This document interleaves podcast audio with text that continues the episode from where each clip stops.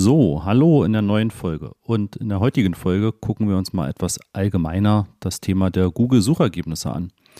Und zwar ist es von entscheidender Bedeutung oftmals, dass die Suchergebnisse personalisiert sind.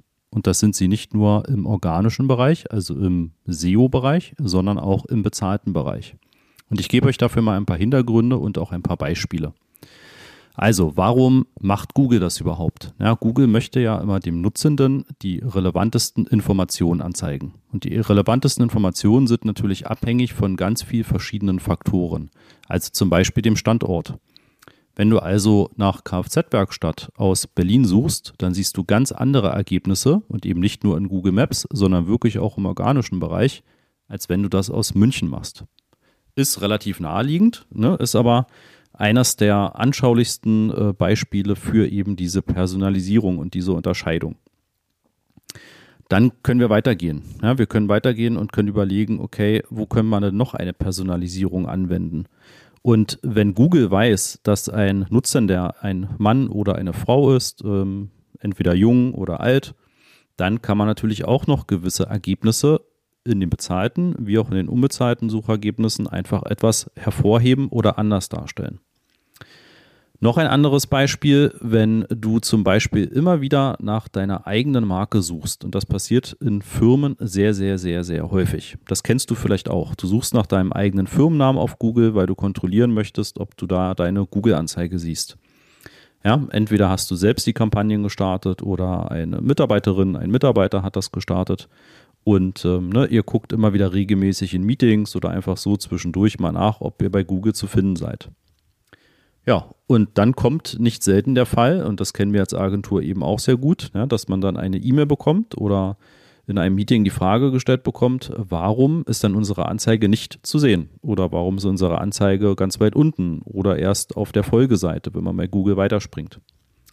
Ja, und ähm, das ist relativ logisch auch wieder, wenn man sich so ein bisschen den Google-Relevanz-Algorithmus äh, sich vorstellt. Google möchte dir ja eben die relevantesten Informationen anzeigen und wenn du eben immer wieder nach einem Begriff suchst und klickst aber nie auf die Anzeige eines bestimmten Werbetreibenden, dann denkt sich Google, okay, dieser Werbetreibende scheint eben nicht relevant zu sein für diesen Nutzer. Ja, also wenn ich immer wieder nach der Damcon GmbH oder unserem Produkt Master of Search suche und ähm, klicke halt nie darauf, weil ich ja nicht möchte, dass wir dafür dann einen Klickpreis unnötig bezahlen, dann wird sich Google denken, okay, ne, der sucht jetzt immer wieder zwar nach diesen Begriffen, aber er klickt nicht auf die Anzeige. Also stufe ich immer weiter diese Anzeige zurück. Das heißt, ihr seht ganz andere verzerrte Suchergebnisse, als das die anderen Nutzenden sehen auf Google. Einfach weil Google auf Basis eures Verhaltens eben nicht zu klicken, eure Anzeige eben auch deutlich herunterstuft. Ja, und äh, nicht selten ist es dann wie in diesem Beispiel, dass dann Firmenkunden uns sagen, hey, wieso sind wir nicht zu sehen? Ne? Und wir gucken dann rein, gucken auch in die Zahlen von Google und sagen dann, nee, nee, also ihr seid irgendwie zu 90 Prozent immer auf der obersten Position bei euren Markenbegriffen. Ne? Das ist eine personali personalisierte Suche, die ihr da seht. Das ist sozusagen nicht das, was die Mehrheit aller Google-Nutzenden sieht. Ja, wie kann man das so ein bisschen umgehen? Es gibt verschiedene Tools, die du verwenden kannst, die da einfach ähm, ja, helfen, etwas sozusagen in den Suchergebnissen unbeeinflusst ähm, zu sehen. Da ist eine Variante, dass ihr oben in der URL-Zeile ein Parameter hinzufügt. Ja, das ist jetzt etwas technisch, aber wenn ihr euch damit auskennt, dann könnt ihr oben einfach hinzufügen und, ne, also das Kaufmanns und PWS, ja, also Paula Wilhelm Siegfried, das steht für Personalized Web Search.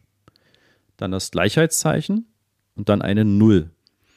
Und dann führt ihr einfach nochmal diese URL aus. Ja, und dann gebt ihr im Prinzip an die Google-Suche die Information, dass ihr bitte keine personalisierte Websuche haben wollt. Ja, und dann werden die Ergebnisse wahrscheinlich schon etwas anders aussehen. Das ist sozusagen die eine Variante. Was ich persönlich bevorzuge, ist, in den Google Ads-Account zu gehen. Unter Tools habt ihr natürlich den Keyword-Planer, aber das, was ich jetzt meine, ist die sogenannte Anzeigenvorschau und Diagnose. Und in diesem Tool könnt ihr weltweit auf Desktop-Computern, auf Tablets und auf Smartphones Suchergebnisseiten von Google ähm, simulieren. Ja, und ihr seht sie im Prinzip so, wie sie einen Nutzender sieht, der keinerlei Informationen bei Google hinterlegt hat. Ja? Also weder Standort noch ähm, irgendwelche Klicks bzw. Nicht-Klicks. Ja, und einfach verschiedene ähm, auch Interessensgebiete, komme ich gleich noch zu. Ja, und dann seht ihr zum Beispiel für den Standort Berlin, ne, ich suche nach Kfz-Werkstatt und dann simuliert euch Google im Prinzip die Suchergebnisseite auf Computer, Tablet oder Smartphone. Ja, und dann könnt ihr eben auch sehen, wie würde denn jetzt ein Nutzender, der noch keinerlei Informationen an Google übermittelt hat, diese Suchergebnisseite sehen ne, und was würde dort erscheinen. Ist übrigens auch super, um einfach an verschiedenen Standorten ein bisschen zu schauen, wer ist dort eigentlich aktiv. Gibt es irgendwie ne, besondere Darstellungen, ähm, gerade wenn man auch dann für New York zum Beispiel die Seite simuliert, dann kann man oftmals auch so Innovationen sehen, wo Google einfach gewisse Darstellungen testet auf anderen internationalen Seiten. Ne, das sehe ich ja sonst einfach so in der Form nicht. Ne, aber wie gesagt, eben auch für diese nicht personalisierte Suche einfach eine super Möglichkeit, das zu verwenden. Genau, also Anzeigenforscher und Diagnose ist da auf jeden Fall meine Empfehlung. Eine weitere Variante, die nicht immer hundertprozentig zuverlässig ist, aber die durchaus eben auch gut funktioniert und vor allem auch schnell funktioniert, ist die Suchmaschine startpage.com zu verwenden. Ja, gebt das einfach mal ein, also so wie Startseite, eben nur mit Page auf, also das englische Wort, startpage.com. Dann könnt ihr auf einer Suchmaschine ein ganz normales Suchfeld ausfüllen. Ja, also ihr führt den Suchbegriff in den Suchschlitz, ähm, führt die Suche aus und die Ergebnisse kommen alle von Google. Ja, da sind, nicht wundern, oftmals noch deutlich mehr Werbeanzeigen zu sehen, als das bei Google selbst der Fall ist. Aber das Wichtige ist ja eben, dass ihr das unpersonalisiert seht. Ja? Also er holt sich von Google die ganzen Daten, vor allem auch eben aus der Suchmaschinenoptimierung und zeigt sie euch komplett ohne irgendeine, und das ist halt deren USP, also deren Alleinstellungsmerkmal, dass sie komplett deine Privatsphäre schützen und es überhaupt keinen Datenaustausch gibt. Ja, das heißt, die holen sich die Google-Suchergebnisse so, wie sie dann eben auch ähm, ja, jeder Nutzender sehen würde, der eben keinerlei Daten schon bei Google hinterlegt hat. Genau, also die drei Varianten empfehle ich dir, dieses PWS gleich 0 als Parameter in der URL-Zeile, dann das Anzeigen, Vorschau und Diagnosetool und die Suchmaschine startpage.com. Ja, damit kannst du viel besser sehen, ähm, wie die Suchergebnisse aussehen. Wenn du jetzt ganz speziell das nur für Google Ads wissen möchtest, wo zum Beispiel deine Anzeige ausgeliefert wird, ja, da gibt es dann Spalten für den Anteil an möglichen Impressionen und Impressionen obere Position und oberste Position. Da kommen wir aber später in einer Folge nochmal etwas genauer zu. Was mir jetzt hier noch wichtig ist, weil es einfach super dazu passt zum Thema Personalisierung, ist noch die Information, ungefähr die Hälfte aller Nutzer, die Google nutzen, haben ein Google-Konto. Ne, das ist ja kostenlos erstellbar. Das heißt, du eröffnest dir da eben ein Google-Konto mit einer E-Mail-Adresse und einem Passwort. Und dann verwendest du das im Prinzip einfach immer bei all deinen Google-Produkten. Wenn du ein Android-Smartphone oder Tablet hast, dann musst du auch ein Google-Konto haben, sonst kannst du das Handy entsprechend nicht einrichten. Ja, und dieses Google-Konto sorgt natürlich dann auch dafür, dass dort Daten über dein Nutzungsverhalten gesammelt wird. Ja, also Google versucht herauszufinden, was dich interessiert. Ja, suchst du besonders häufig nach Autos, ne, dann wirst du wahrscheinlich in die Interessenskategorie Automobile einsortiert. Suchst du besonders häufig nach Investitionsmöglichkeiten, dann wirst du wahrscheinlich im Bereich Investoren, eifrige Investoren, Geldanlage und so weiter ähm, einsortiert. Ja, es gibt so ungefähr 800 verschiedene Interessens- und Themenkategorien. Ja, und Google versucht das, wie gesagt, anhand deines Suchverhaltens auf Google, anhand dessen, was du eben auch mit deinem Google-Konto dann bei YouTube suchst und anschaust. Ja, und was du eben auch in allen anderen Google-Produkten entsprechend für Informationen hinterlässt, ne, was dich interessiert. Hat natürlich den Vorteil, dass Google dir eben deutlich relevantere Informationen anzeigen kann. Ne? Also äh, Werbetreibende können direkt auf diese Interessenskategorien abzielen und können dann eben auch sagen, äh, ne, wir möchten jetzt eben nur die Nutzer haben, die im Bereich hm, Automobile oder Luxus-Shopping einsortiert sind. Ja, und dann siehst du eben Anzeigen, die dich wahrscheinlich mehr interessieren werden, also vielleicht jetzt irgendwelche Autos und dich mehr interessieren werden, als wenn du jetzt irgendwelche zufälligen Anzeigen bekommst, die eben nicht auf Interessen basieren, sondern einfach zufällig sind, ja, und dir vielleicht Motorräder angezeigt werden oder Fahrräder ne, wo du halt sagst, ah, ich bin halt total der Autofreak, ne, das interessiert mich gar nicht, ich möchte nur Autos sehen. Genau, ne? Und ähm, dann versucht Google auch noch zu ermitteln, bist du eben männlich, weiblich, ja, also bist du eins von den beiden Geschlechtergruppen und in welcher Altersgruppe bist du einzu, einzuordnen, ja, bist du eher vom Verhalten so, dass du 18 bis 24 Jahre alt bist oder 25 bis 34 oder etwas älter, Richtung 55 bis 64 Jahre oder älter als 65. Ja, das versucht Google eben auch herauszufinden. Und Werbetreibende, also wir Werbetreibende, können dann entsprechend eben auch die Kampagnen so steuern. Wir können zum Beispiel sagen, wir möchten gar nicht, dass Studenten ja, oder Leute, die eben noch in der Ausbildung sind, jetzt eben unsere Anzeigen sehen, weil für sie ist das noch gar keine Dienstleistung oder gar kein Produkt, was sie interessiert. Ne, die Nutzergruppe sucht vielleicht vornehmlich nach Informationen, nach ähm, Definitionen, ja, gerade wenn es Studenten zum Beispiel sind. Ja, und dann ist das im B2B-Bereich relativ häufig sinnvoll, dass man eben auch diese jüngeren Altersgruppen ausschließt. Dass also da, wo Google weiß oder der Meinung ist, das ist jetzt ein sehr junger Nutzer, dass man dann eben auch den Nutzern die Anzeige nicht schaltet. Ja, du kannst auch all diese Interessenskategorien und demografischen Angaben kannst du auch einfach in deinem Google Ads Konto auswerten, wie das dann entsprechend ähm, ja auch performt. Ne? Also wie ist da die Conversion Rate und die Klickrate etc. Ja, wenn du das mal wissen möchtest, und ähm, da ist auf jeden Fall mein Tipp, dass du dir das mal anschaust, was Google über dich persönlich in Anführungszeichen denkt.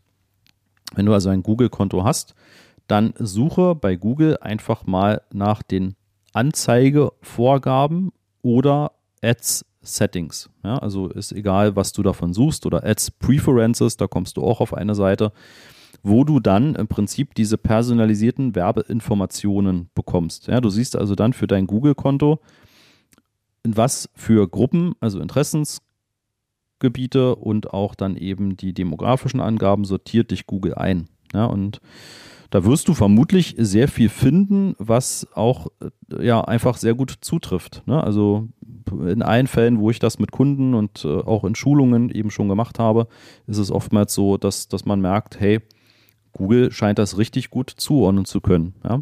Manche Sachen kommen vielleicht auch rein, weil du das einfach berufsbedingt irgendwie häufig suchen musst oder häufig dir da etwas anguckst. Ne? Das heißt, das muss jetzt nicht deinen persönlichen Interessen immer zu 100% übereinstimmen oder wenn mit einem Google-Konto natürlich auch deine Kinder zum Beispiel äh, surfen, auch dann kann natürlich mal ein Interesse dabei sein, was eben nicht für dich persönlich zutrifft, sondern was ähm, ja dann eben einfach für deine Kinder sozusagen dann zutreffen würde. Ne? Aber schau dir das gerne mal an. Wenn du möchtest, findest du dort auch weitere Informationen über dieses Thema der personalisierten Werbung. Du könntest sie dort auch deaktivieren. Oben gibt es so einen Schieberegler, da kannst du das deaktivieren.